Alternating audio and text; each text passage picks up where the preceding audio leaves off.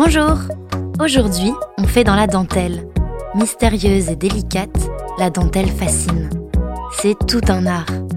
Dans cet épisode, Viviane nous raconte sa petite histoire. La première ébauche de dentelle apparut au XIIIe siècle, une broderie à l'aiguille venue d'Orient. Pour la voir arriver en Europe, il faut attendre le XVIe siècle où elle aurait été réinventée dans la région de Venise. D'abord nommée passementerie, elle apparaît sous le mot dentelle, c'est-à-dire petite dent, en 1545 dans l'inventaire de la dot de la sœur de François Ier.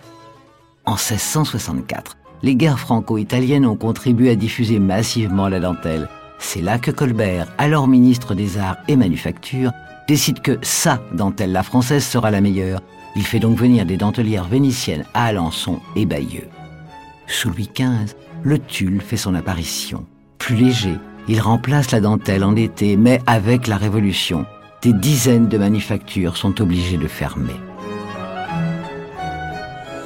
Plus tard, sous Napoléon, la dentelle réapparaît. L'une d'entre elles se distingue, la fameuse blonde de Caen, car elle est utilisée pour faire de grands châles alors très tendance. Mais la grande révolution a lieu avec l'apparition des métiers à tisser livers pour la dentelle.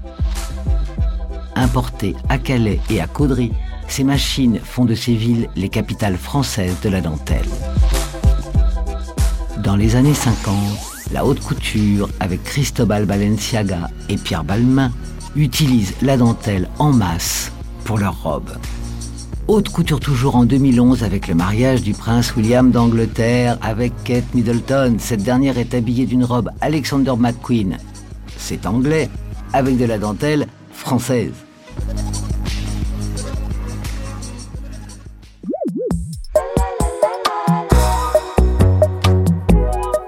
Petite Histoire 2 est un podcast coproduit par TV Only et Initial Studio, adapté du magazine audiovisuel éponyme, produit par TV Only, Jean Monco et Séverin Delpont, imaginé et commenté par Viviane Blassel et écrit par Benjamin Doise sous la direction de Viviane Blassel.